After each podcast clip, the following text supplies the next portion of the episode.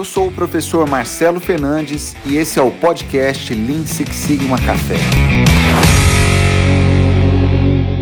O nosso Lean Six Sigma Café de número 1, um, de número 1. Um.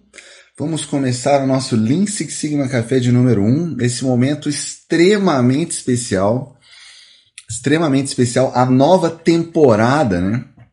Eu consigo ver Michele, Antônio, o Robson, por favor, se possível, me avisem aqui se o som tá chegando legal, tá bom? Se o som tá chegando bacana.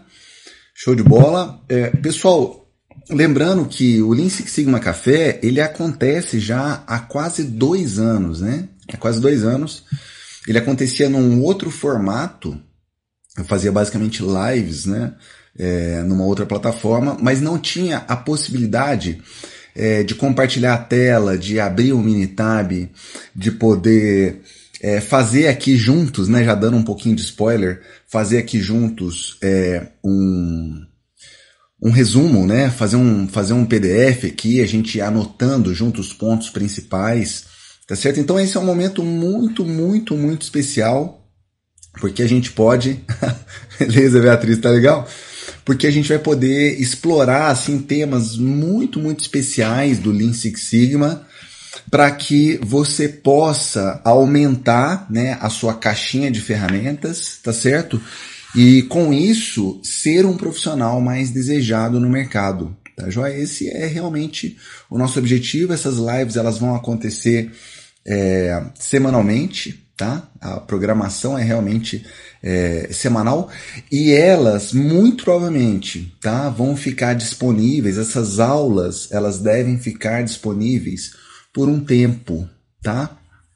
Então assim, se possível, se possível, participe aqui ao vivo, participe aqui ao vivo, porque sem dúvida alguma é uma chance de você beber na fonte. É, literalmente né, na fonte, num, num, num, timing antecipado e não correr o risco de eventualmente é, entrar aqui no canal e essa aula não estar mais disponível, tá bom? Tá certo? Então depois a gente vai explicar como vai funcionar exatamente essa mecânica, mas sem dúvida alguma para todos os que estão aqui é, presentes, a gente obviamente vai ter a oportunidade de discutir é, temas absolutamente fascinantes, tá certo? Legal? Então tá bacana? Tá legal? Eu vou dar mais uma boa noite aqui. Eu tô muito feliz de ver a Patrícia, o Daniel, Norival, tudo bom? Terciso, Luciano, Davi, não sei se é Davi ou David. Boa noite, Ério. Tudo bom? Será que é o Ério, meu aluno de Greenbelt? Boa noite, Victor. Boa noite, Michele, Robson, é, Tami. Show de bola. Vamos lá, pessoal. Então, assim, é, qual é qual é o tema? Qual é o tema de hoje? Hoje a gente vai falar sobre a importância de validação de causa raiz, tá? E como aqui nesse nosso encontro nós temos Black Belts, nós temos Green Belts, nós temos Master Black Belts, nós temos Yellow Belts, nós temos White Belts. Aliás, escreva aqui no chat para mim onde você está nessa jornada. Você já é um White certificado, você é um Yellow, você é um green, você é um black, você é um master, ou você ainda vai começar a sua jornada, por favor, escreva aqui para mim no chat onde é que você está nessa jornada é, Lean Six Sigma. Eu quero lembrar também que a gente chama isso de Lean Six Sigma Café, por quê? Porque vai ter bate-papo técnico, mas vai ter também o que, olha? Vai ter também o que? A galera pergunta se vai ter violão. Vai ter violão. Vai ter violão, tá? Com certeza, né? Podemos aqui, ó. Uh, isso é uma boa para começar, hein? Opa, opa, opa. Tem isso, ó.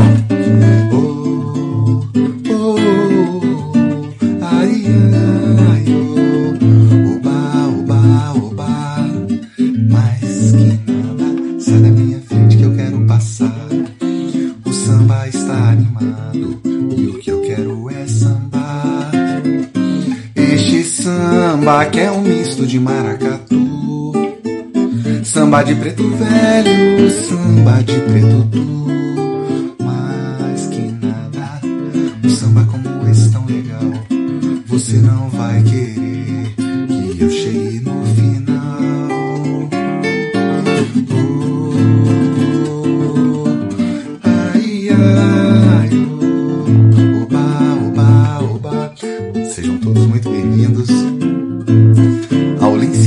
Café Nova Temporada, Episódio 1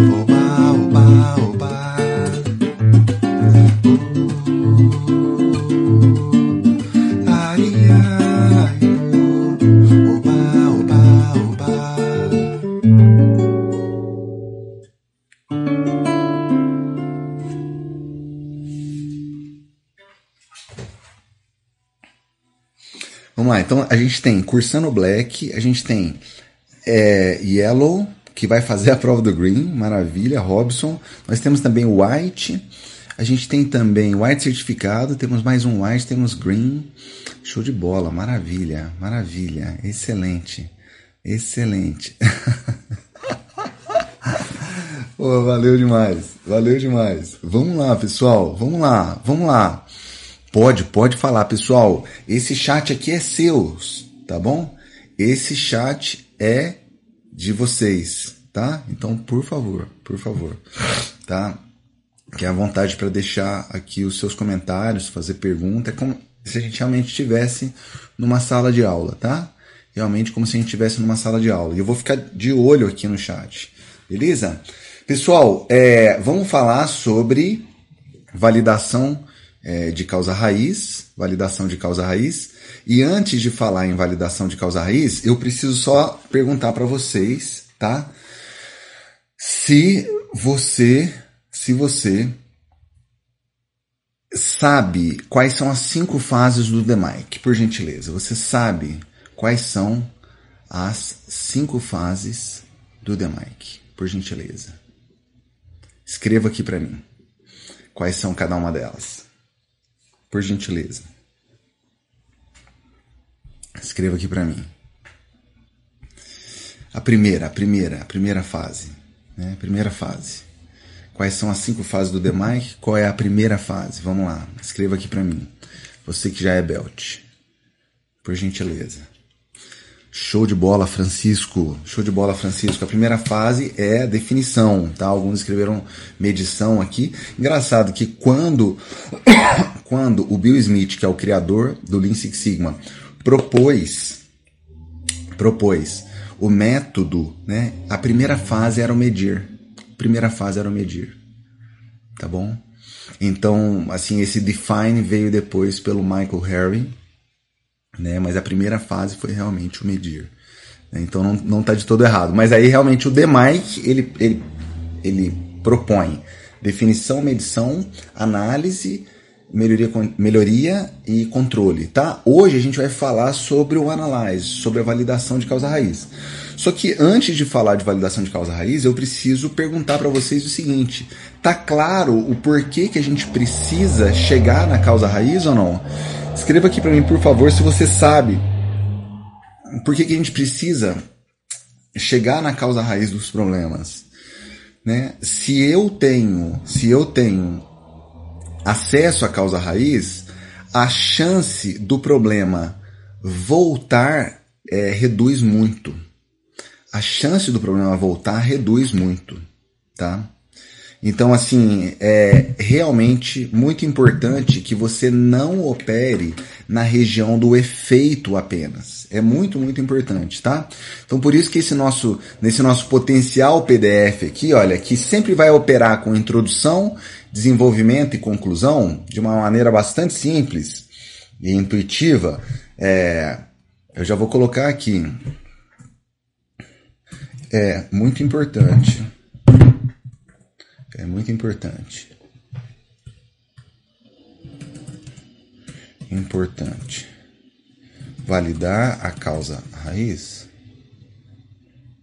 pois as chances de solucionar o problema de maneira definitiva, é, as chances aumentam muito, aumentam muito quando tratamos a origem do problema.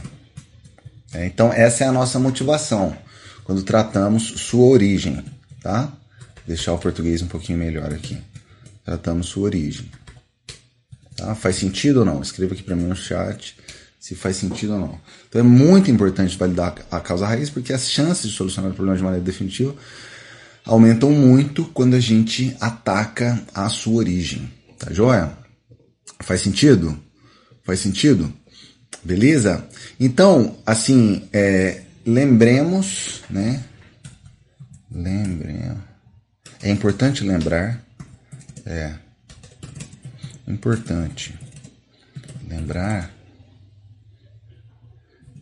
da relação y como uma função de x, tá? Onde y é o problema e x é a causa ou as causas, tá? Temos que ser, temos que ser aficionados, né, doidos por encontrar relações causais, né? Não são relações casuais, não, são relações causais, relações de causa e efeito, tá certo? Relações causais.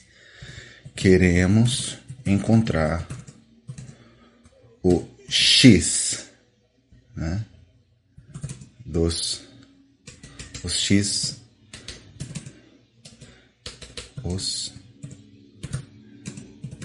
mais críticos. Mais críticos, tá? Então é realmente sobre é realmente sobre aumento de assertividade. É realmente sobre aumento de assertividade. Essa conversa ela é muito séria, pessoal. Ela é muito séria tá bom? Porque toda vez que diante de um problema, coloca aqui, por gentileza, coloca aqui no chat se alguma vez você já viveu a situação de colocar, é, de colocar energia, né, de gastar tempo é, em seja modificar algo em uma máquina, trocar um material, trocar um fornecedor, é, treinar um indivíduo numa determinada atividade e ao final você percebeu que essa sua ação ela não surtiu nenhum efeito no problema. Coloca um eu aqui para mim, eu não vou ler nomes não, prometo. Coloca um eu aqui para mim. Se você já viveu esse tipo de situação, por gentileza, coloca um eu aqui para mim. Então isso é definitivamente algo que a gente quer evitar, tá bom, pessoal? A gente quer evitar por quê? Porque quando a nossa assertividade ela é baixa, nós naturalmente nos tornamos, nos tornamos um profissional menos valioso. Faz sentido ou não? Naturalmente, naturalmente nos tornamos um profissional menos valioso, tá? Então, assim, como parte do desenvolvimento, pessoal, né, da, da, ou antes disso, antes de eu pular para o desenvolvimento, tá claro? Essa introdução faz sentido para vocês ou não?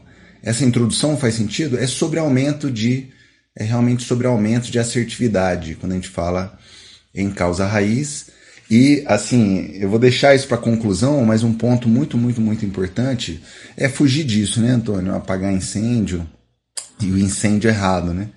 É, um ponto muito importante é que a validação da causa ela deve acontecer por meio de dados, tá? Então assim, no processo, né? No processo é, chamado, né, de RCA, Root Cause Analysis, no dito processo de RCA, Cause Analysis, é, análise de causa raiz, nós temos basicamente três etapas, tá? Então aqui é 2.1 basicamente três etapas. Essas etapas, elas são essas etapas elas são identificação de de causas potenciais, priorização de causas potenciais e validação ou rejeição de causa raiz. Então, esse é um dos pontos mais importantes da aula. Esse é um dos pontos mais importantes da aula. Vamos lá. Vamos lá. É, se eu tenho, se eu tenho algo do tipo, algo do tipo, né, pão de queijo, né? É, o, o, Paulo escreveu aqui, quando, quando isso quando a solução não gera mais problemas, né, o Paulo, que é o famoso projeto de, de pioria contínua. Conhece essa ou não? Tem um projeto de pioria contínua. Esse é campeonaço. Campeonaço. Projetinho de pioria contínua. Né? Então, assim, é, a gente precisa lembrar que diante, diante de um problema estrutural, não tem problema você começar lá com o seu Ishikawa, ô, ô Paulo. É, não tem problema não. Eu tô lá na fase analyze, tá? Não tem problema a gente começar com o Ishikawa por meio de brainstorming. Né? Então eu coloquei a galera que está envolvida no processo e comecei a simplesmente perguntar, simplesmente perguntar. Assim, é, alguém tem ideia de por que estamos tendo 20% de pães de queijo queimados? Assim, não tem problema. O meu querido amigo Max, meu aluno de Black Belt, um fera do setor farmacêutico, especialista em melhoria contínua, né? Não tem problema o Max começar. né? Ele recentemente, é, ele e seu time, né? É, fizeram um trabalho maravilhoso para redução de downtime. Não tem problema ele começar perguntando para a galera por que, que você acha que o downtime está alto. Não tem problema. Né? Ele trabalha numa grande farmacêutica que todos vocês conhecem. Recentemente, ele e o time dele terminaram um projeto Black Belt esplêndido, esplêndido, esplêndido. E emociona o professor ver que a parte cultural tá tão forte a ponto de ter banners, né? Eles fizeram uma postagem no LinkedIn, coisa mais linda do mundo, com, com banners e tudo mais, com carta de controle. Parece um sonho, é sonho de professor, né? Sonho de professor de Lean Six Sigma é ver os alunos impactando a organização de tal forma no pilar cultural a ponto da alta liderança apoiar isso, não um banner, assim com uma carta de controle antes e depois, aquele passaporte para para aquele passaporte para para promoção, né, como a gente diz, né? Pô, sensacional, coisa mais linda, coisa mais linda. Parabéns, parabéns de coração. Parabéns de coração. Então, o que, que acontece? É, não tem problema o Max começar né, essa empreitada lá na fase de identificação de causa raiz, simplesmente perguntando para a galera por que, que vocês acham que a gente tem esse downtime. É, downtime é aquele tempo em que a máquina está parada. Tá bom? Aquele tempo em que a máquina está parada. Não sei se vocês sabem, mas a utilização, né? É, é um indicador muito importante, muito, muito importante. Né? Não é legal que a máquina esteja parada, né? Porque a máquina ela vai se pagar, entre outras formas, rodando, né? Tem que rodar, é, na, tem que rodar, tem que rodar na velocidade certa e fazendo os produtos certos, né? Qualidade e produtividade. Mas assim, às vezes você tem a velocidade certa, você tem a qualidade certa, mas você tem um problema de disponibilidade. Só isso daqui já daria três aulas, dá pra gente fazer três aulas só para falar sobre isso, sobre OEE, né? E, esse, e, o problema de disponibilidade, disponibilidade, né, o availability, é ferida, disponibilidade ela é ferida é, de diversas formas, entre elas o downtime, né? É, tempo downtime planejado, downtime não planejado. Aí, de novo, daria pra gente mergulhar e ficar falando aqui é, só sobre esse tema, né? Mas eu quero que vocês imaginem o Max lá fazendo uma primeira varredura com relação às causas potenciais, não tem problema. Não tem problema. E depois organizar isso num escala, numa espinha de peixe, por exemplo, não tem problema. Então você até pode, essa é a etapa 1, um, né? Você pode é, identificar, né? Assim, as causas potenciais é, por meio de observação direta, observação indireta. Isso aqui é sequencial, tá, pessoal? Isso aqui é realmente sequencial. Você pode é, indicar, mas você não pode parar aqui, porque uma coisa que eu vejo muito, eu vou colocar aqui: nota do professor. em mais de 20 anos, coisas que os livros não vão dizer. Isso aqui você não vai encontrar em livro, não, tá? Em mais de 20 anos de estrada, me arrebenta o coração ver tanta gente pulando da fase de identificação de causas potenciais para plano de ação. Então, alunos da MF, ou aqui, pessoas que me seguem aqui no canal, se você quer uma coisa nessa noite de terça-feira, ou se você está assistindo essa aula gravada sem problemas, assim, não. Um pecado a não se cometer. Um pecado a não se cometer. Um pecado a não se cometer.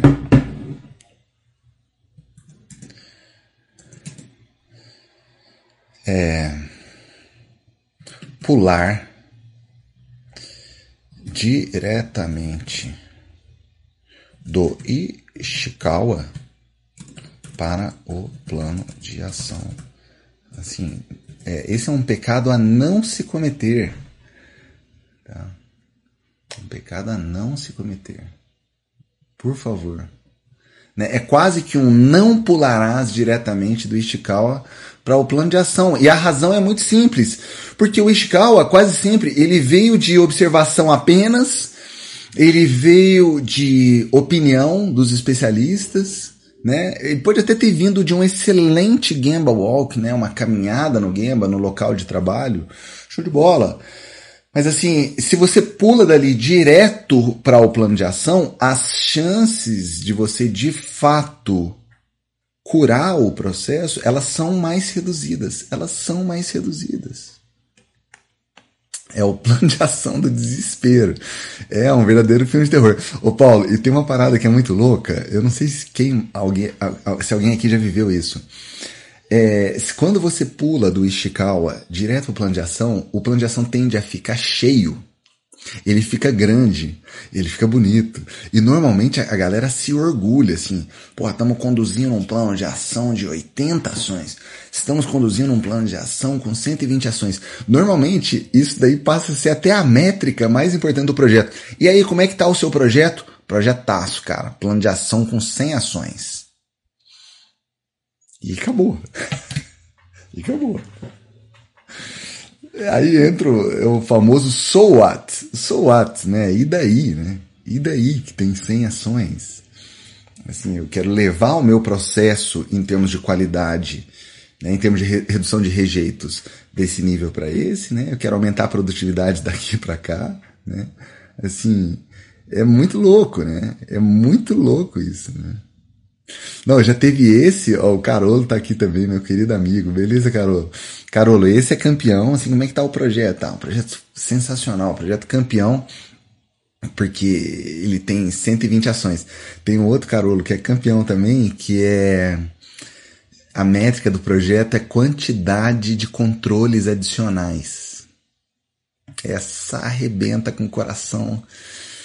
Eu imagino que arrebente com o coração do professor Carolo também é, assim, beleza, e aí, como é que foi o projeto, né? Ah, não, antes a gente tinha três pontos de controle em inspeção, por exemplo. antes a gente tinha três pontos de, de, de inspeção, agora a gente tem 30. Agora a gente inspeciona muito mais. O processo melhorou. Cara, quanto maior for a quantidade de pontos de inspeção, é mais forte, mais pesado é o seu atestado de que você não está tratando os problemas na origem. É, assim, ninguém deveria se orgulhar de ter um processo, sabe, que tem o double check, tem o triple check, a gente check, a gente check, aqui é faca na caveira. Assim, é, essa é uma conversa é, tensa, ela é uma conversa extremamente tensa extremamente tensa, mas ponto de inspeção é atividade sem agregação de valor. É NVA, é non-value added. É sem agregação de valor. Né? Toda vez que você coloca um ponto de inspeção, você dá um atestado. Você dá um atestado né, para o time todo, para o processo todo, de que você não está tratando, não tem o famoso built-in quality. Né? O que é o built-in quality? É a, é a qualidade na raiz, na raiz, na fonte. Tá? E eu digo que esse ponto é tenso porque Ô Marcelo, então se não agrega valor, amanhã eu vou chegar lá na minha corporação e vou dizer para todo para parar, para parar de inspecionar.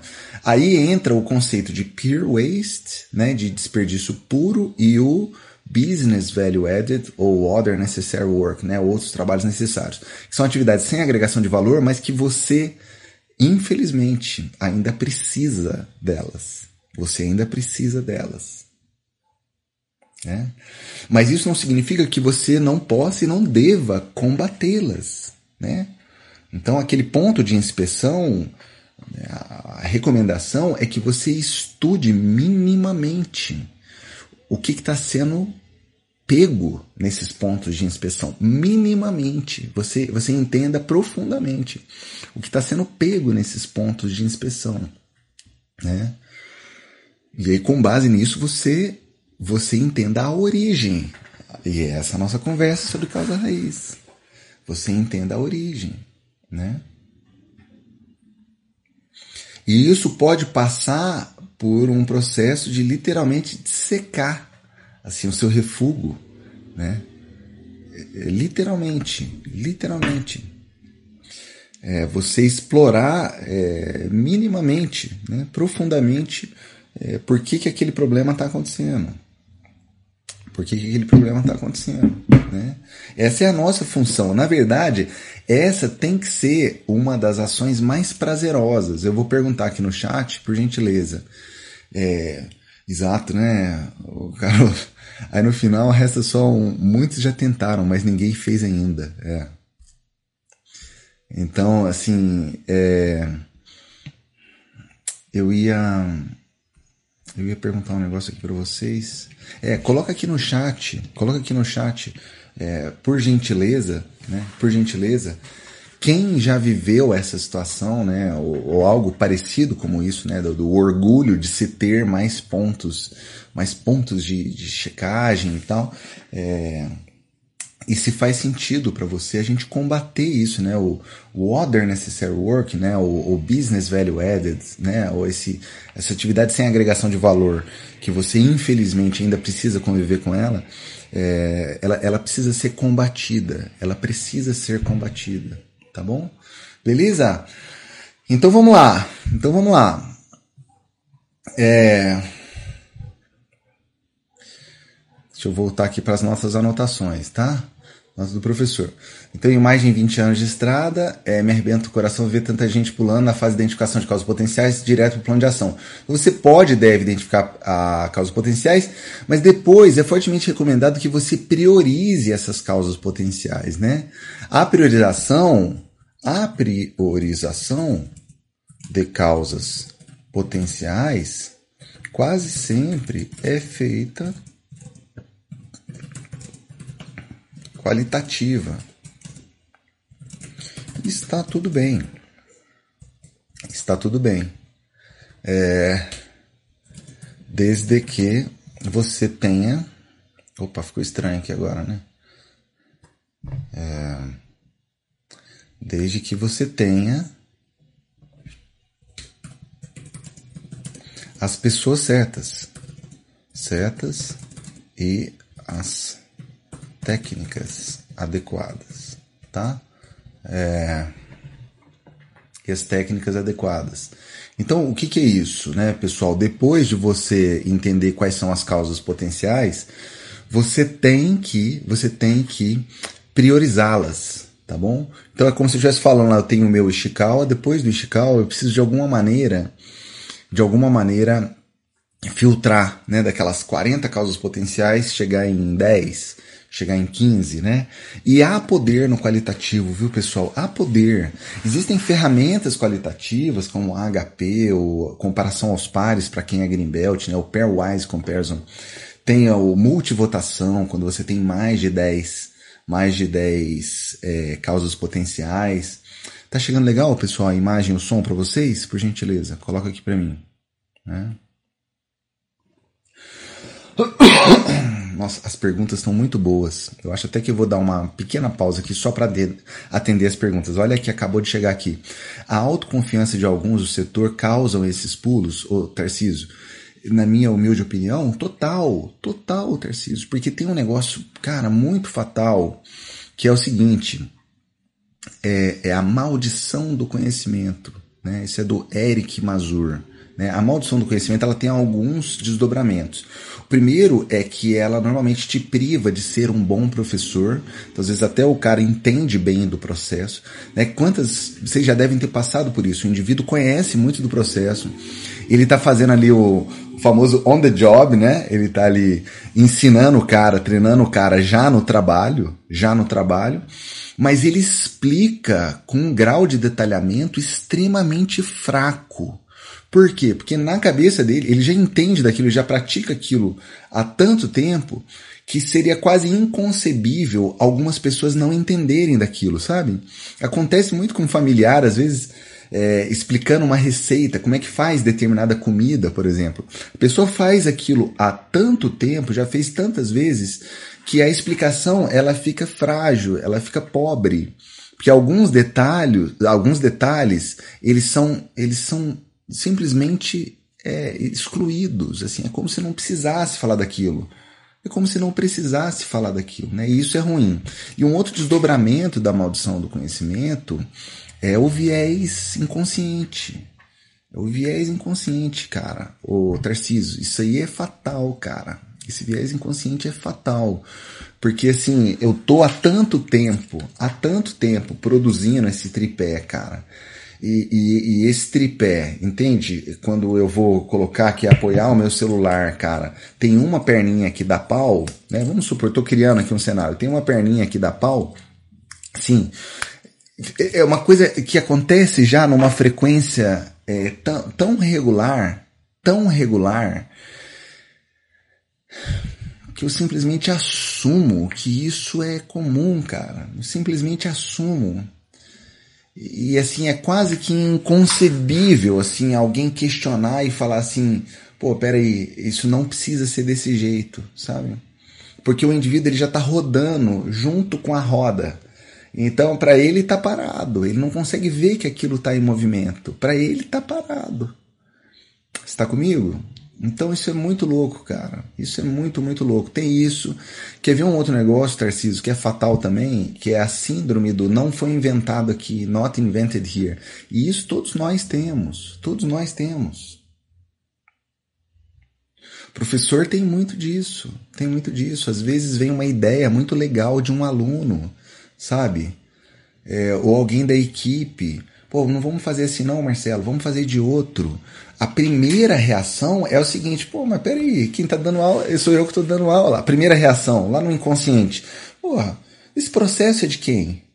E aí eu tendo a bloquear só porque a ideia não foi minha. Entende? Isso todos nós temos, em maior ou menor grau, né? E é muito comum nos process owners, nos donos de processo, muito, muito, muito comum, muito comum. Né? E isso precisa ser combatido com técnicas é, soft. Isso é soft skills purinho. Purinho. Você combater o Not Invented Here, mostrar que, sabe, que, que, que que o Process Owner segue sendo o Process Owner, entende? Isso aí também dá três sessões. Dá pra gente fazer três Lean Six Sigma cafés só sobre esse tema, né? Só sobre esse tema. Mas assim, essa, né, pelo, a sua pergunta aqui, Tarcísio, autoconfiança ajuda muito a dar esse pulo do Ishikawa para do Ishikawa para o para o para o para plano de ação, com certeza. Com certeza. Eu vou dar um exemplo aqui para vocês. Vocês sabem que a prova de white belt aplicar milhares de provas no intervalo de 10 minutos, isso não é brincadeira. Vocês sabem disso. Vocês sabem disso. Esse processo vem sendo melhorado, white belt a white belt. E a gente vai melhorar ainda mais. A gente vai melhorar ainda mais. Mas assim, é, muito, muitas das ações que já foram tomadas, elas foram validadas, elas foram validadas com dados, com dados.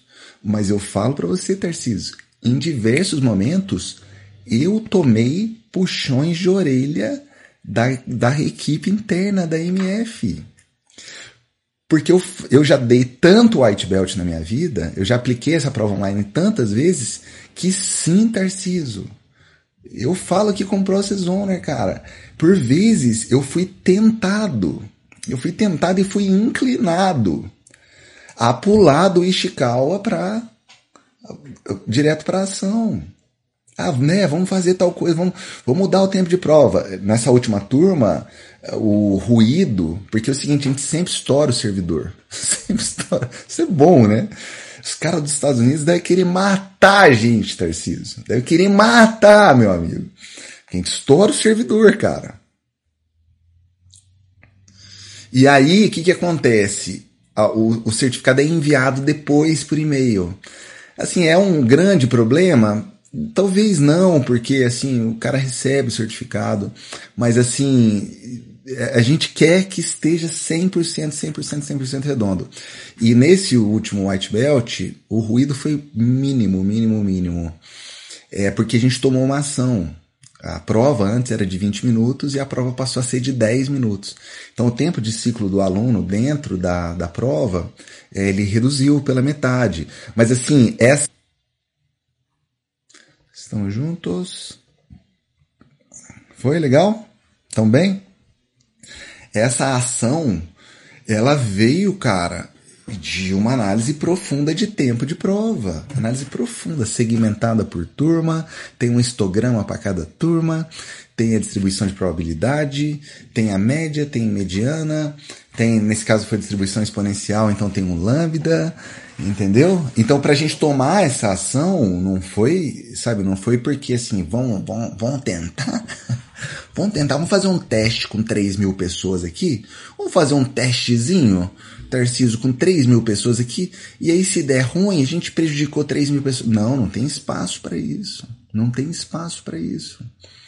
E os dados estão aí e estarão cada vez mais disponíveis para a gente tomar decisão com base neles. Com base neles, né? Essa é uma notícia muito boa para a gente que gosta de processo investigativo, né? Assim, a, a fartura de dados ela só tende a aumentar, só tende a aumentar. Mas assim, diante da sua pergunta, né, a autoconfiança de alguns do setor às vezes causam esses pulos? Causam. Brilhante, cara. Brilhante essa sua pergunta, tá? Beleza? Me avisa se fez sentido. É, tô vivendo uma situação, Daniel, tô vivendo uma situação dessa. Criar um dispositivo para checar o processo todo de uma vez, onde a peça tem medidas extremamente fechadas. É, de novo, né, todo e qualquer é, assim, celebração sobre uh, o aumento dos pontos de checagem, ela é conceitualmente, ela é filosoficamente preocupante. Né? Porque, de novo, a gente quer tratar os problemas na raiz, tá certo? Sempre devemos ter em mente e trabalhar para termos a, a autoqualidade nos postos de trabalho. Show de bola, Antônio. Onde cada indivíduo é responsável por passar ao próximo posto quando tiver com qualidade. Então essa é a escola de Joseph Juran, né, Antônio? A escola de Edward Deming, é a escola de Crosby, é a escola de Feigenbaum, né? Que coloca, né, que cria, difícil a gente falar quem criou esse conceito, há quem diga que foi o Juran, né, Antônio, que colocou é, o, a próxima etapa como cliente, realmente como cliente. Aí, daí nasce o conceito de cliente interno, né? Beleza? Show de bola? É, obrigado pelos comentários, pelas perguntas, viu, pessoal? Vou tentar passar bem rapidinho aqui. É, trabalho na saúde, utilizo ferramenta Ishikawa e os porquês, mas confesso, te vejo muitas dificuldades em encontrar a causa raiz sem encontrar o gerado plano de ação. É, é gerado plano de ação direto. Então, o Michele, o que, que acontece? Ah, o setor da saúde, Lean Six Sigma no healthcare, é, é um filé mignon, é um filé mignon. Isso é bom, é ruim. É bom porque tem muito mato alto, Michele, muito mato alto, tem muita coisa muito óbvia para se fazer, né? Para se fazer. Então o risco do pulo reduz quando você tem mato alto. Ele, ele de fato reduz, mas há um risco. Mas há um risco. E uma dica, Michele, que eu daria é o seguinte: cinco porquês. Esse eu vou anotar. Esse eu vou anotar. Esse eu vou anotar aqui, tá? É, vamos lá.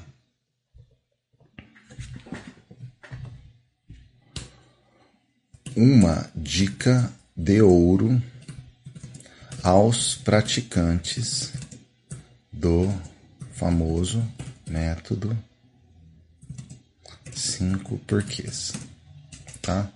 Cinco porquês. É...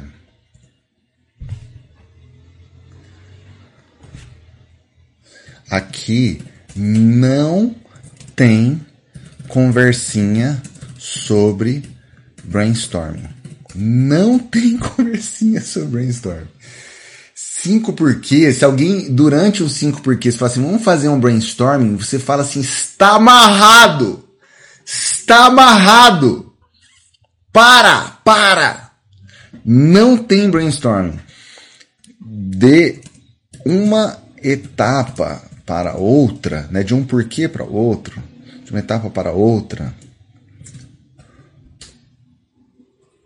devemos aplicar análise hard, né? Que, que é análise hard? Preferencialmente com dados, com dados, dados duros, dados duros, igual esse esquema aqui, não. Vamos mudar de 20 para 10, porque eu acho que a galera não leva 20 minutos para fazer a prova. Porque eu vi assim que uns fazem 3. Não, não tem eu acho. Nós vamos atrás dos números, dos tempos em que os white belts fizeram as provas. Eu não acho que o foco no canto da televisão lá na Philips está ruim. Eu não acho que está tendo queimadura. Não, eu, eu, eu vou atrás dos números. Eu vou atrás dos números. Você tem que ir atrás dos números.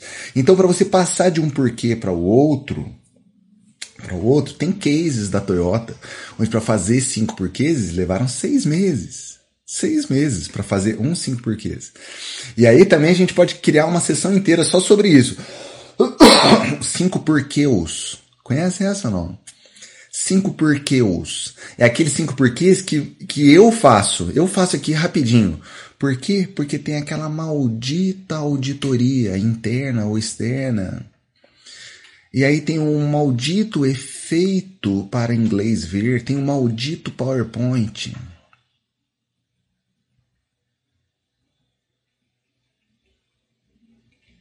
Né? Aí você faz o cinco porquês, você faz o femeu, né? O femeia que você fez ali rapidão. Perigo, é um perigo. Isso arrebenta, arrebenta com a cultura. E eu vou falar um negócio. Uma das formas mais fáceis de você ter uma carreira de respeito é brigando com isso, porque a cultura nossa é malandra. A cultura do latino é malandra. Então, ao menor sinal de honestidade nas vias certas, é, você se destaca. Você se destaca. Tá? Tem culturas e culturas, tem empresas e empresas, tá certo? É, mas eu posso dar inúmeros exemplos, se eu puder humildemente me colocar nesse time, mas tem também Hélio Maciel, tem também Humberto Rocha, né? tem também Eduardo Vinci, tem também Alexandre Fonseca, tá? que são amigos, barra mentores, barra alunos, né? que eu tive a oportunidade de trabalhar é, lado a lado né? e ver esse tipo de postura, sabe? E aí o indivíduo, ele, ele ganha um respeito diferenciado, sabe? Talvez eles não te chamem para tantas reuniões e para tantos projetos. É, talvez você vire meio chatão, assim, sabe? Mas vale, na minha opinião, vale, vale a pena. Vale a pena, tá? E se você trabalhar numa multinacional com estrutura matricial, é uma das melhores formas. Eu fui o primeiro brasileiro a assumir uma cadeira no time de melhoria contínua global. É, eu trabalho hoje numa empresa americana. É, o latino ele precisa quase que o tempo inteiro mostrar que ele não é um Pablo Escobar, porque a hipótese nula é Marcelo igual o Pablo Escobar. Até que me provem o contrário, é um traficante. É um cara que a qualquer momento pode roubar a empresa. É assim, galera, não é exagero, não. Eu trabalho em multinacionais é, não brasileiras, né?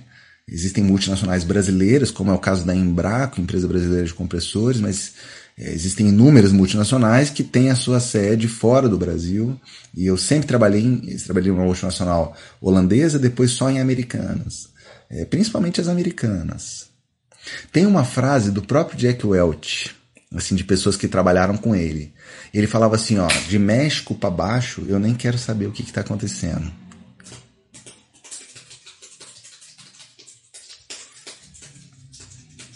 Então existe sim, existe sim, existe sim um preconceito, preconceito, é um conceito pré mesmo, sabe? Na empresa onde eu trabalho hoje, ainda deu um azar de ter um histórico com pessoas que trabalharam antes de mim na função que eu me encontro hoje de, sabe, de, de, de, de falcatrua, de malandragem.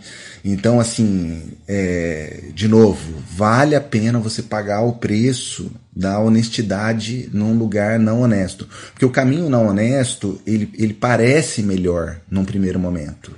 Esse é o problema da tentação. A tentação é que no curto prazo ela parece interessante, né? Parece estranho você, você, né? Você trilhar o caminho assim de longo prazo. Mas o caminho do longo prazo, ele traz resultados sustentáveis, né? Traz resultados sustentáveis. Né? E uma vez que você ganha a confiança, né? Nesse, nesse, nesse caso em específico, que para quem trabalha em multinacional, estrutura matricial, é, você pode ter portas incríveis sendo abertas, portas incríveis, incríveis, incríveis, assim, eu, eu tenho uma alegria muito, muito, muito grande assim de saber do, né, do caminho que eu, que eu pude trilhar como um executivo internacional na, na Nielsen, que é a empresa onde eu trabalhei antes, dos prêmios que eu ganhei fora do Brasil na Delphi, sistemas automotivos, e da maneira como eu sou tratado hoje dentro da Minitab pelo, pelo time global, né? É, é algo, é algo é, que, que é construído, né, é, optando por fazer uns cinco porquês, por exemplo, falando assim, ó, desse porquê para o próximo eu não sei, eu não sei. Muitas vezes, muitas vezes é melhor você falar, eu não sei, vou procurar, vou procurar saber, né? Porque na análise de causa raiz tem muito Chuck Norris, cara. Tem muito Chuck Norris. Na análise de causa raiz tem, tem muita coisa assim, você tem que ter uma resposta, senão você tem que ter uma resposta, senão você é ruim. Por que está acontecendo esse problema? Você é o responsável da área. Cara, você pode falar eu não sei. Você pode falar eu não sei. Você pode falar, não, eu vou precisar coletar dados. Você pode falar. Né? Eu vou precisar conduzir um experimento. Eu não sei, eu não sei por que que né? Estou usando um exemplo aqui do white, porque eu sei que vários fizeram white. Eu não sei por que, que o diâmetro do fio de cobre está variando tanto. Eu não sei. Pô, mas você não é um Master Black Belt? Sou, mas eu não sei. eu não sei, eu não sei tudo. Eu não sei. Preciso te dizer algo. Eu não sei tudo. Mas vou me empenhar. Se você me der um pouquinho de tempo, eu aprendi isso lá na Philips, Reinaldo Brison. Reinaldo Brison.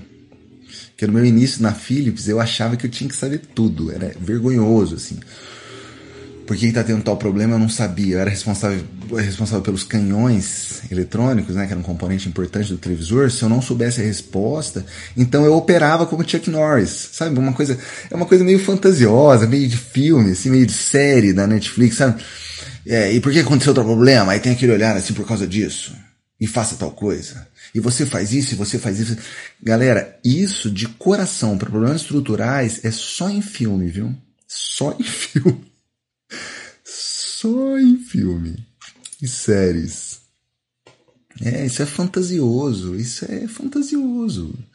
Isso é hollywoodiano, entendeu? Isso é hollywoodiano. Na vida real, você vai ter problemas que você não sabe a causa. Você vai ter cinco porquês onde você não consegue passar de um porquê para o outro. Não consegue. E aí o que, que você vai fazer? Você vai chutar. Porque tem que ter cinco. Olha que estupidez.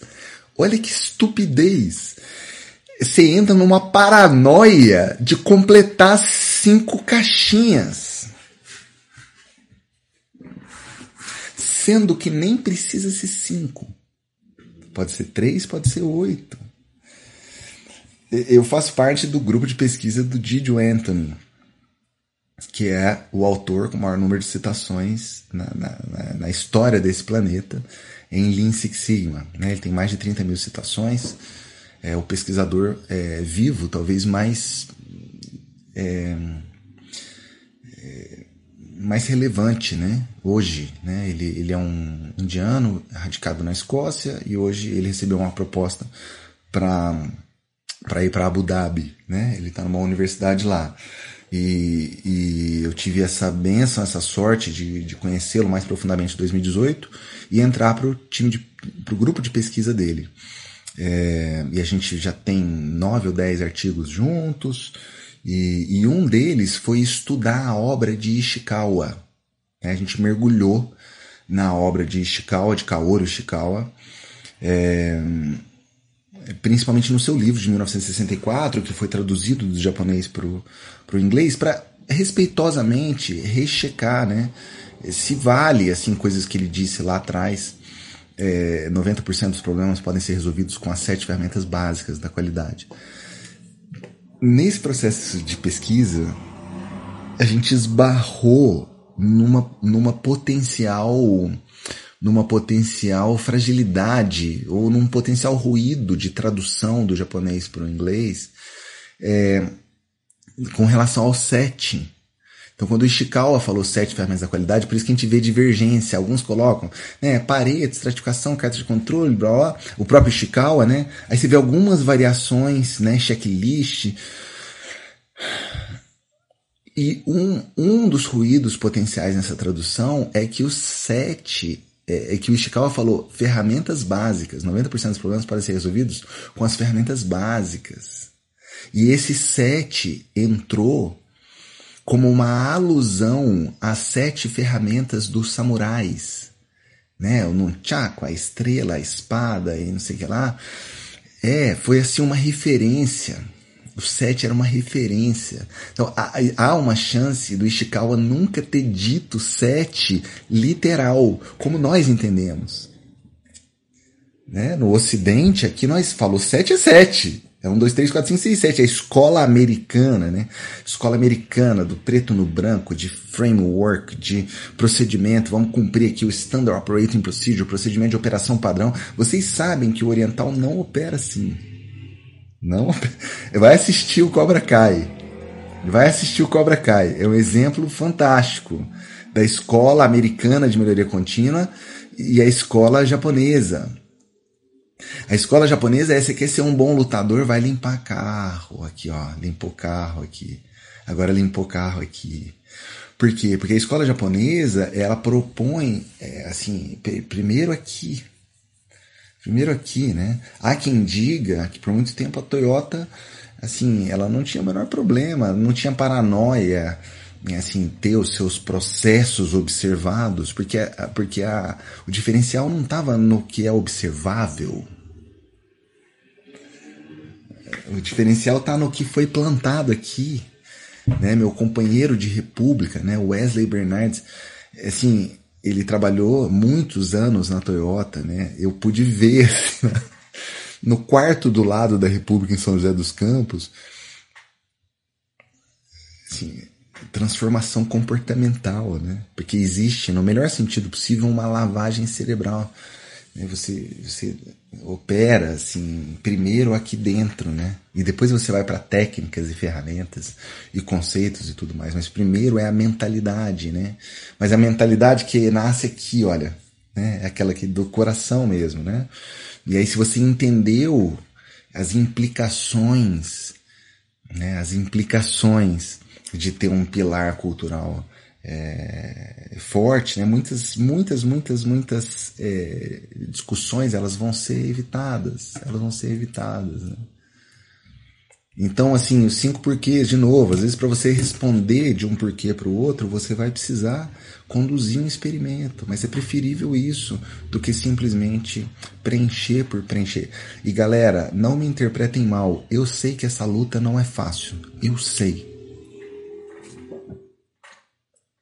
Eu sei que essa luta, dependendo de onde você trabalha, ela não é fácil. Mas no longo prazo, ela é sempre vitoriosa. Porque esbarra em coisas óbvias, simples, né? Que a verdade sempre ganha, né? Que a mentira tem pernas curtas. Vocês estão comigo ou não? Assim, no longo prazo, e eu estou falando de coisas que vão muito além do seu sucesso corporativo, né? Estou falando de você como um indivíduo, como um agente de transformação, né? Porque isso, de novo, impacta como você opera lá na empresa, mas impacta como você é com relação aos seus amigos, com relação à sua família. Conversa de causa raiz, o tema da, da dessa nossa aula de hoje, é um tema extrema, extremamente, extremamente projetável, né? Você pode expandir essa conversa para diversas outras esferas, né? Tá bom? É, pô, diversos comentários aqui, perguntas, que maravilha. Que maravilha. É, eu participei de uma visita para coletar dados e informações que quando perguntei para ele, para um, ele disse, se aqui tivesse um problema de processo, eu já tinha visto. Estou aqui há tantos anos, é. É, o Tarcísio, eu já tive em situações assim de chegar para o Process Owner e falar, você poderia me passar quais são os principais problemas da área? Não, não tem, não tem, tem problema. Né?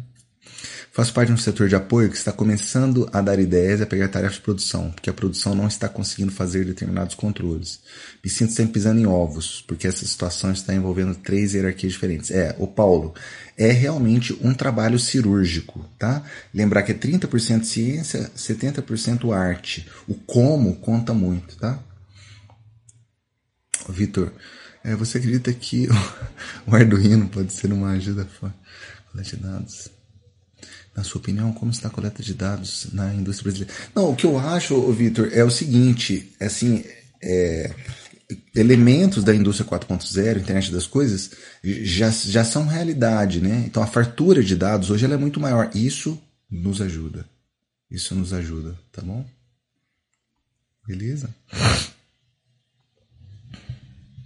Perguntaram sobre o livrinho do White. É esse daqui, olha. Philips Quality Memory Jogger. Tá bom? É...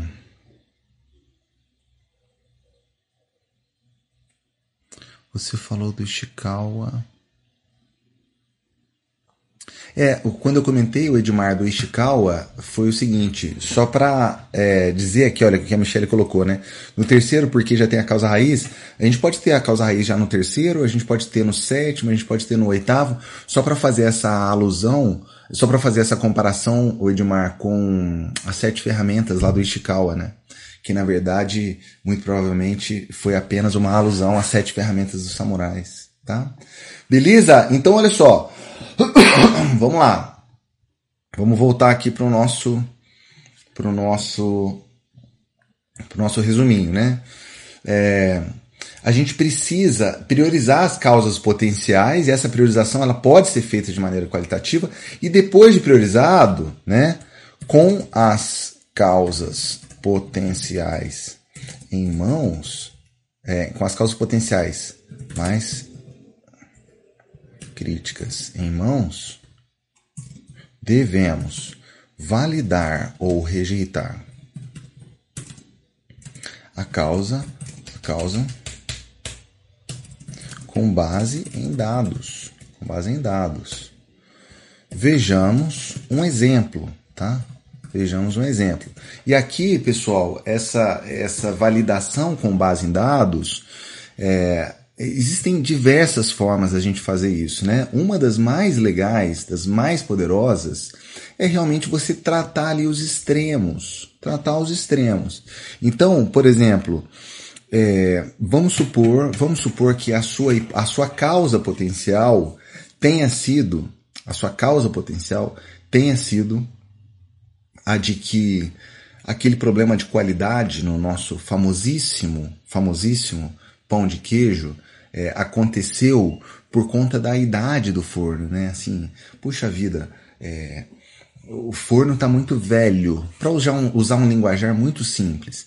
Então, a, a, se a causa potencial crítica, né? A causa potencial que já foi priorizada é, foi que o forno é, está velho, você precisa, olha o pulo do gato, antes de comprar um forno novo, você precisa coletar dados vindos de um forno novo. Isso pode ser por meio de aluguel, de leasing, de é, rodar um experimento num laboratório, como a gente já fez na Delphi. As máquinas, nenhuma máquina de laser, de solda por existência foi comprada antes da gente é, gastar dinheiro em laboratórios. Fomos inclusive no, no ITA, né, no Instituto Tecnológico da Aeronáutica em São José dos Campos, para usar os laboratórios antes de gastar 2 milhões de dólares, 1 um milhão de dólares, será que não dá para a gente fazer alguns experimentos gastando 10 mil dólares? Gastando 5 mil dólares? Tá? Então, assim, escreva aqui para mim, por gentileza, se ficou claro isso. Nessa etapa, isso é uma mensagem muito importante da aula de hoje. É uma mensagem muito importante da aula de hoje. É, vou até colocar aqui antes do exemplo.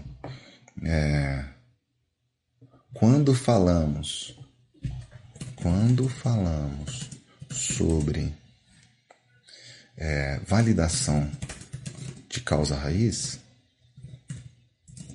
é muito importante é, fazer o uso racional dos recursos. Os recursos. Aqui, quando eu estou escrevendo, eu entrego os meus elementos de dislexia, né? Eu não tenho nenhum, eu não tenho nenhum problema em dizer isso, nenhuma vergonha em dizer isso, né? É, eu já falei isso no White Belt, eu não sou um fast learner, não sou um cara que aprende rápido. É, e uma das razões, é, assim, isso prejudica demais a minha, tanto a minha leitura quanto a minha escrita, né? Quanto a minha escrita. É, mas dá, é possível, é possível vencer, é, mesmo tendo alguns elementos de, de dislexia, né? É, quando falamos sobre validação de causa raiz, é muito importante fazer o uso racional dos recursos. Por favor, não saia comprando máquinas antes de ter um valor P menor ou igual a 0,05. KKKKK. Tá? Muito, muito importante. Muito, muito importante. Tá? Então, se você tem lá, é, se você tem lá a sua, deixa eu ver se eu consigo.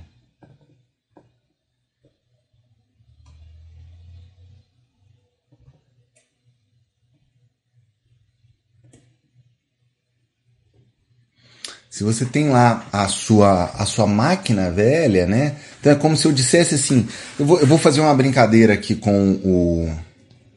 Não, eu acho que dá até pra gente fazer uma coisa diferente. Eu tinha pensado numa, mas eu vou fazer outra. É... O que você tem que fazer é o seguinte. Deixa eu só ver se eu consigo dar um zoom aqui para que vocês não sofram na. Ó. Isso, aqui vai ficar legal, né? Show de bola. Então, o que vocês têm que fazer é o seguinte: me, me deem, por gentileza, me deem, por gentileza. Oa! Me deem, por gentileza, quantos, quantos.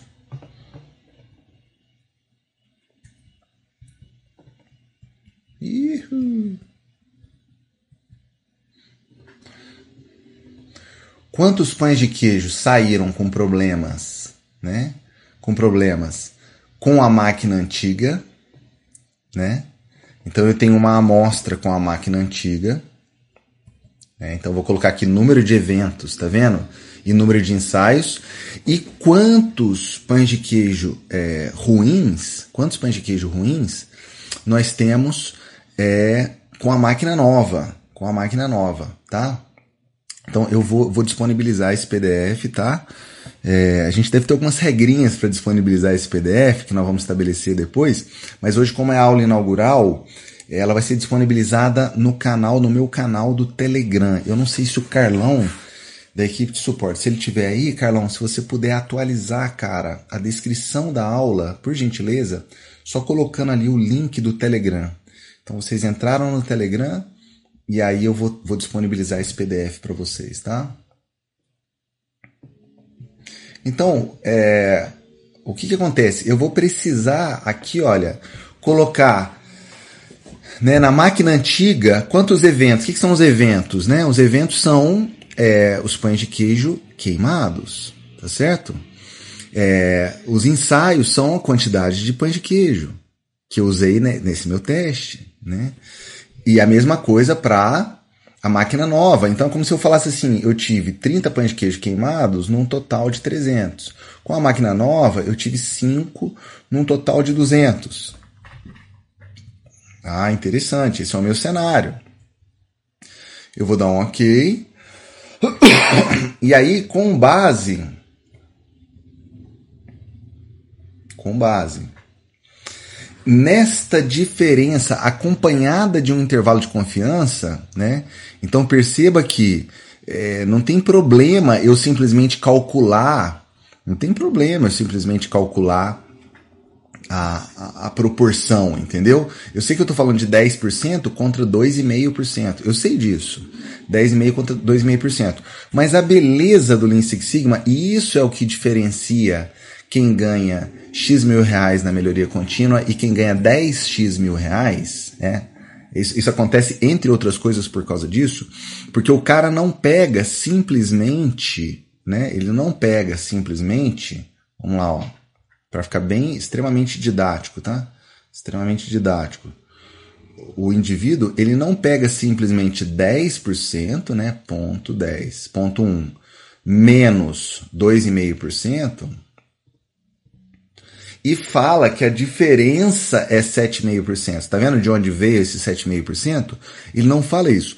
Com base no aspecto probabilístico, eu tenho um intervalo de confiança para a diferença. O que eu estou falando é o seguinte, cara, eu não sei se essa diferença vai ser de 7,5%, né? É, é, desculpa, é 10% contra 2,5%, né? 10,5% contra 2,5%. Eu não sei se a diferença vai ser de 7,5%, mas eu posso te dizer com 95% de confiança que essa diferença está entre 3,5, né, 3,47 e 11,5. Vocês estão comigo? Então, deixa eu colocar aqui, né? É, num linguajar simples, porque o intervalo de confiança não é exatamente isso não, viu pessoal? Mas num linguajar prático, numa visão prática, visão prática, vírgula, podemos dizer que é, podemos, obrigado Breno, brigadão cara. Numa visão prática, podemos dizer que é, que a diferença, diferença entre é, a diferença de percentual, né, ou proporção, diferença de proporção de pães de queijo queimados entre o forno bom e entre o forno velho e o forno novo está entre é, 0,0 três, quatro, três, cinco, né? E 0,115, tá? Não é para arredondar. Ou seja, é entre, estamos falando aqui entre 3,5%, né? E 11,5%. Aí, olha só que coisa linda. O zero não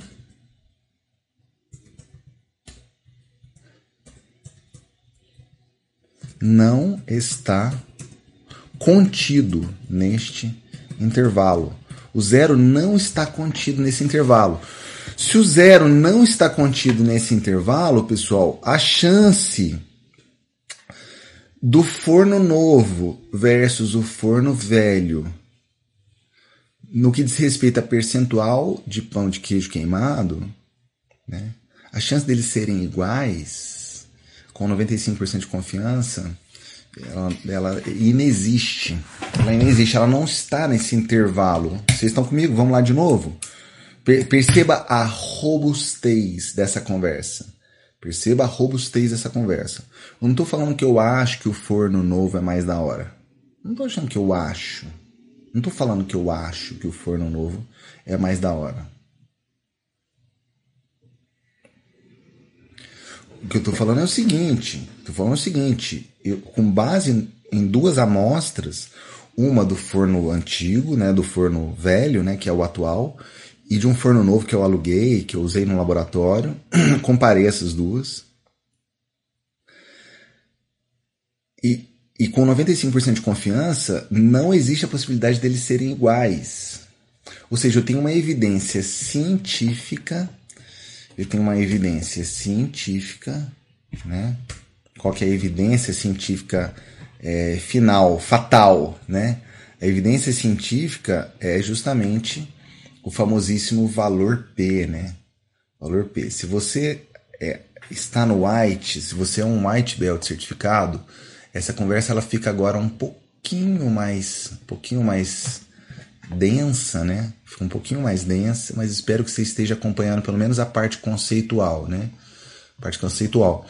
Quando eu tenho um valor P menor que 0,05, né? É, é uma evidência muito forte, né? Como o valor P como o valor P é menor que 0,05, temos uma evidência de que a diferença de performance entre os dois fornos é estatisticamente significativa.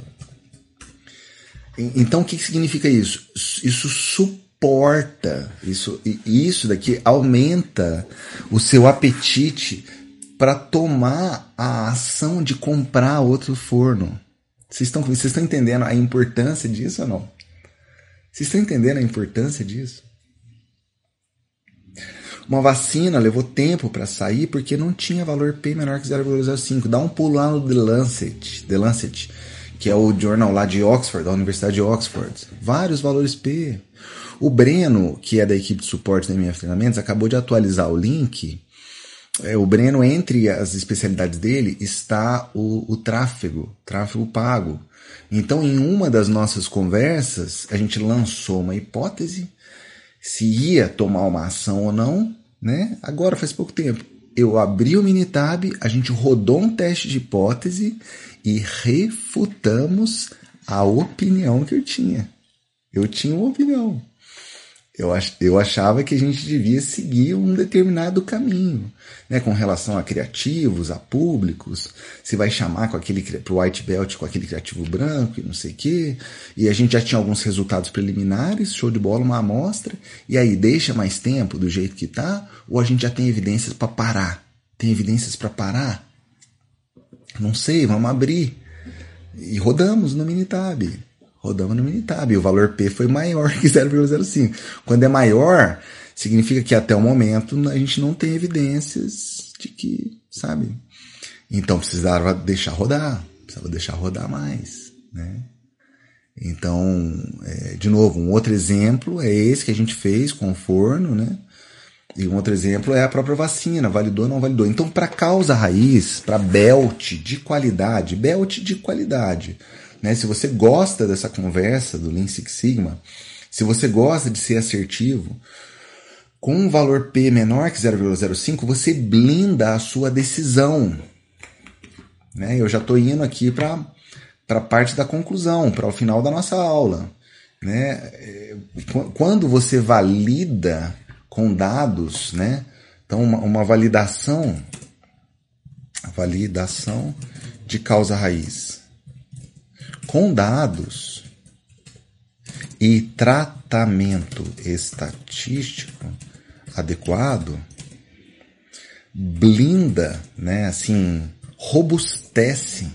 Tô falando bonito agora, hein? Eu acho que eu tô falando bonito, hein? Blinda, ro robustece Gastei agora, não tem mais nada. Não tem mais nada aqui, ó. No meu vocabulário. Blinda, robustece a sua tomada de decisão. Não validarás uma causa raiz sem tratamento estatístico, né?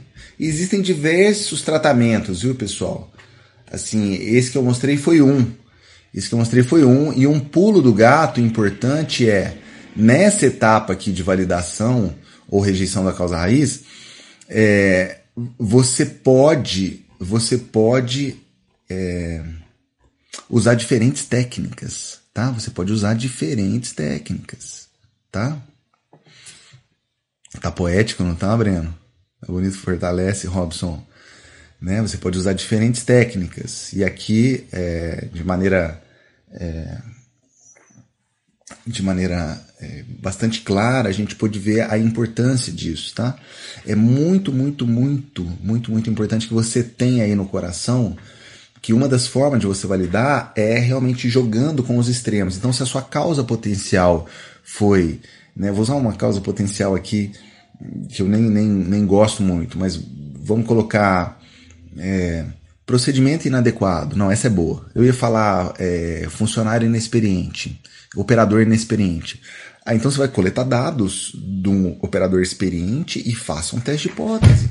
E conduza um teste de hipótese. Né? Essa é uma forma. Marcelo, se o valor P for muito próximo a 0,05, é aconselhável coletar mais amostras? Ô Victor, quando você coleta mais amostras, você aumenta, em teoria, o poder do teste. Só que tem que tomar um cuidado, porque o, o teste com poder acima de 90%, você começa a promover briga entre significância prática e estatística, tá bom? Então, assim, uma saída é sim coletar mais amostras, mas se nessa, por exemplo, se o desvio padrão aumentar, se estiver falando de dados contínuos e e estiver falando de, por exemplo, um teste T para duas amostras, tá? Às vezes o, o, o aumento pode te distanciar, tá? E lembrar que o valor P, que a gente não pode dizer que o valor P é a probabilidade de rejeição, né? É, é perigoso dizer que o valor P está é, tá associado à probabilidade, né? O seu julgamento deve ser realmente é, binário, assim, discreto. Rejeitou, não rejeitou a hipótese nula, né? É, que, que eu estou dizendo isso? Porque lembrar que o teste de hipótese ele tem que ser conduzido com amostras aleatórias. Então eu estou com a minha população lá, eu peguei, coletei uma amostra. Da outra população também. Então, o teste T, por exemplo, amostras independentes, distribuições pelo menos simétricas, né? Pelo menos simétricas e, e necessariamente coletadas de forma aleatória. Bem, se você é, coleta outras duas amostras, fatalmente você vai ter um outro valor P. Amostras de tamanhos iguais. Você pega 10 aqui, 10 aqui, conduz um teste T para duas amostras. Pega outras 10 e outras 10 e conduz, assim, a chance de você ter valores P diferentes é, é bastante grande, nem que a diferença esteja na 15 casa decimal, né? Tá bom? Então por isso que tem que ser tratado de forma atributiva, né? Beleza? O PDF tá ficando bonito? É, é, é isso na verdade, né? É isso. O PDF, na verdade, é isso. Essa é a mensagem né, da, da aula de hoje. Deixa eu só colocar. É, lembrando que esse PDF tá, está no nosso Telegram, tá, vai ser postado daqui a pouquinho, né? Ele está sendo feito aqui ao vivo, em tempo real, né? É, deixa eu só ver aqui. Marcelo, em laboratórios, é muito comum os especialistas da qualidade desenvolverem a validação do método. Você tem algum material sobre. É, André, esse é extremamente específico, cara extremamente, extremamente específico, né? Construção de SOP, de procedimento de operação padrão, é uma mescla de teoria e arte, viu, cara? É uma mescla de teoria e arte, porque ela tem que ser suficientemente detalhada de modo a a gente chegar no nível dito atômico, né? O L4 lá do mapeamento de processo, né? O indivíduo tem que ler e conseguir executar aquela ação mas ela precisa também ser suficientemente. Ela precisa ser é, cirurgicamente desenhada para que não fique overwhelming, para que não fique um negócio inexequível, que você não sabe o que você faz com aquilo, tamanho e nível de detalhamento, entendeu? Por isso que é a tríade, é sempre a tríade. É o procedimento de operação padrão, treinamento, treinamento e auditoria. E auditoria.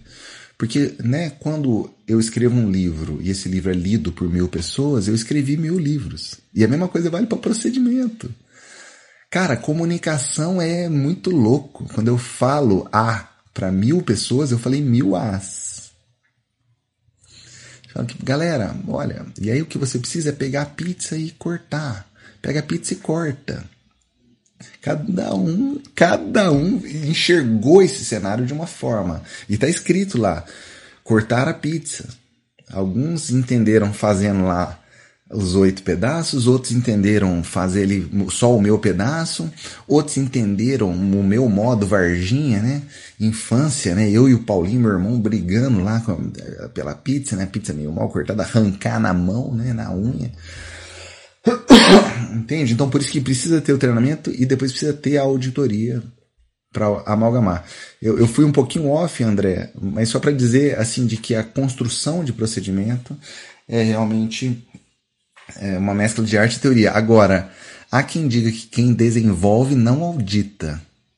André, quem desenvolve não deveria auditar porque você aumenta a possibilidade de criar aquilo que eu falei no começo da aula, que é o viés inconsciente, né? Você nem sabe que o negócio não está rodando legal. Nem sabe, né? Beleza? Você gostou, Anderson, desse formato no YouTube? É melhor, né, cara? Eu também acho. Lá no da outra maneira, ficava mais assim um bate-papo. Eu queria tanto escrever aqui junto com vocês, sentir na, no bate-papo também as perguntas e tal, e poder abrir o Minitab, né? Legal? Isso, Lídia, toda terça-feira. É, é, isso, deve ter algumas oscilações de horário, porque às vezes eu dou aula às 8 horas, é, mas assim, o nosso compromisso é semanal e às terças-feiras, tá bom? Então, é, essa, esse é o início de uma, de uma nova era, de um novo, de um novo de um novo, uma nova temporada, né? Como o Carlão e o Breno estão chamando aí, que eu adorei. Os cinco porquês devem ser cuidados com muita calma e ciência, pois se não for bem trabalhado, vai enviesar o projeto. Perfeito, Antônio, concordo com você, tá? Concordo com você. Não é fácil trabalhar com o conselho da melhoria contínua de baixo para cima.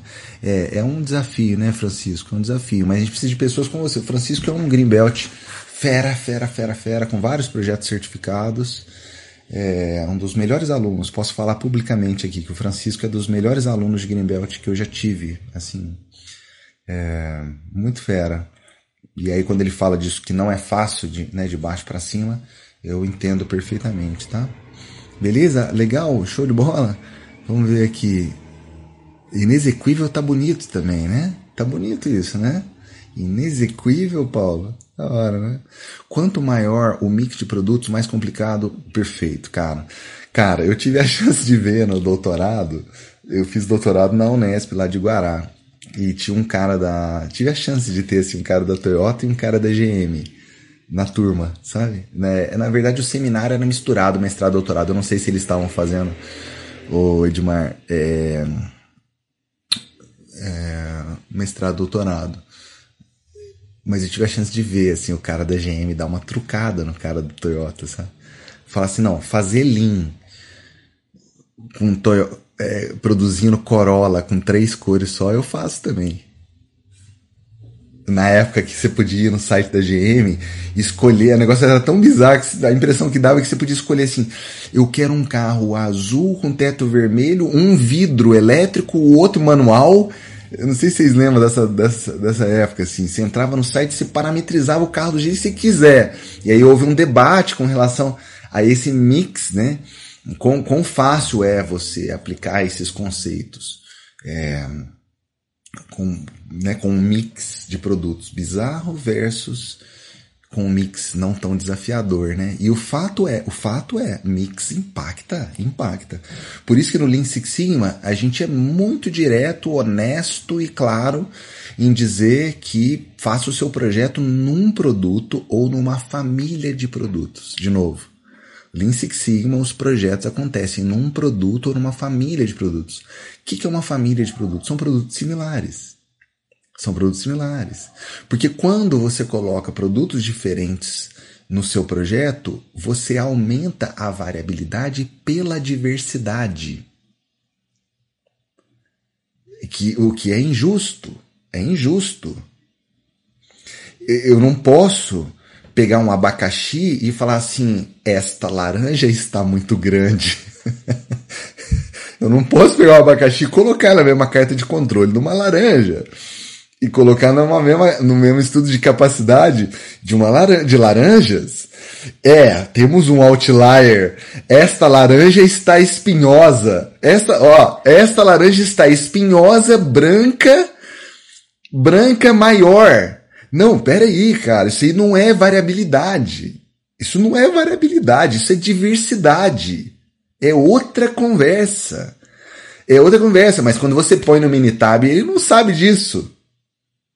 Ele não sabe o que é laranja, o que é maçã, o que é abacaxi, entendeu?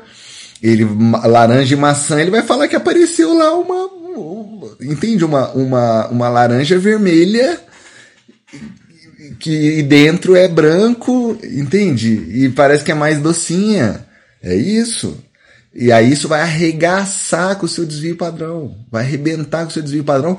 Vai jogar CPK e PPK lá embaixo vai jogar o nível Sigma lá embaixo, um perereco né, no meio da alta administração, e aquela diversidade e aquela aquela variabilidade é uma variabilidade injusta. Quando você vê bimodalidade, você fez um histograma e apareceu entende ou não? Duas modas, apareceu ali dois picos. Fatalmente, cara, misturou abacaxi com laranja. Misturou abacaxi com laranja com laranja. O desvio padrão vai lá na casa do chapéu e você está combatendo o pior tipo de problema a se resolver, que é o problema que não existe. Porque o abacaxi ele não se propõe a ser laranja. Em momento algum ele, ele falou que ele ia ser laranja. O abacaxi está sendo abacaxi, é diversidade, é outro jogo, é outro produto, é outra, é outro bicho, né? É, os americanos adoram falar isso, né? It's a different animal. It's a different animal. É um, um jogo diferente, é um outro animal, um outro bicho. Então, essa conversa sobre conduzir projetos em um produto é, ou, ou uma família de produtos, isso é muito, muito sério. Isso é muito, muito sério. Tá bom? O, o, o nome do livrinho é, é o Philips Quality Memory Jogger, tá bom? Beleza? Galera, show de bola. Eu realmente quero me esforçar para que essa, esses nossos encontros não passem de uma hora e meia. Eu quero fazer eles sempre entre uma hora e uma hora e meia, né? Então quero respeitar esse horário de vocês. Muito obrigado a quem conseguiu participar ao vivo. Se você está assistindo essa aula gravada, é, show de bola também. É uma honra tê-los aqui né, no, no, início dessa nossa nova temporada, né, o Lean Six Sigma Café via YouTube, onde a gente pode é, apresentar é, o Minitab, pode apresentar esses arquivos. Né, o, fizemos aqui em tempo real uma, uma não é um resumo, né? É uma explicitação aqui dos pontos mais importantes. Ele neste momento será salvo com um arquivo PDF e eu vou eu vou é, colocar lá no nosso lá no nosso canal do Telegram é, neste momento, tá bom? Pessoal, muito, muito obrigado. Valeu, Edmar, Victor, Suelen. Valeu, Carolo. Oh, que maravilha, cara. Obrigado. Uma alegria tê-lo aqui, viu? Valeu demais. Valeu, Alexandre, Sérgio, Diego. Valeu, pessoal. Neisvaldo, muito obrigado. Obrigado. Obrigado a galera do suporte também, Brenão, Carlão, muito obrigado. Valeu, galera. Até a próxima, hein? Até terça que vem.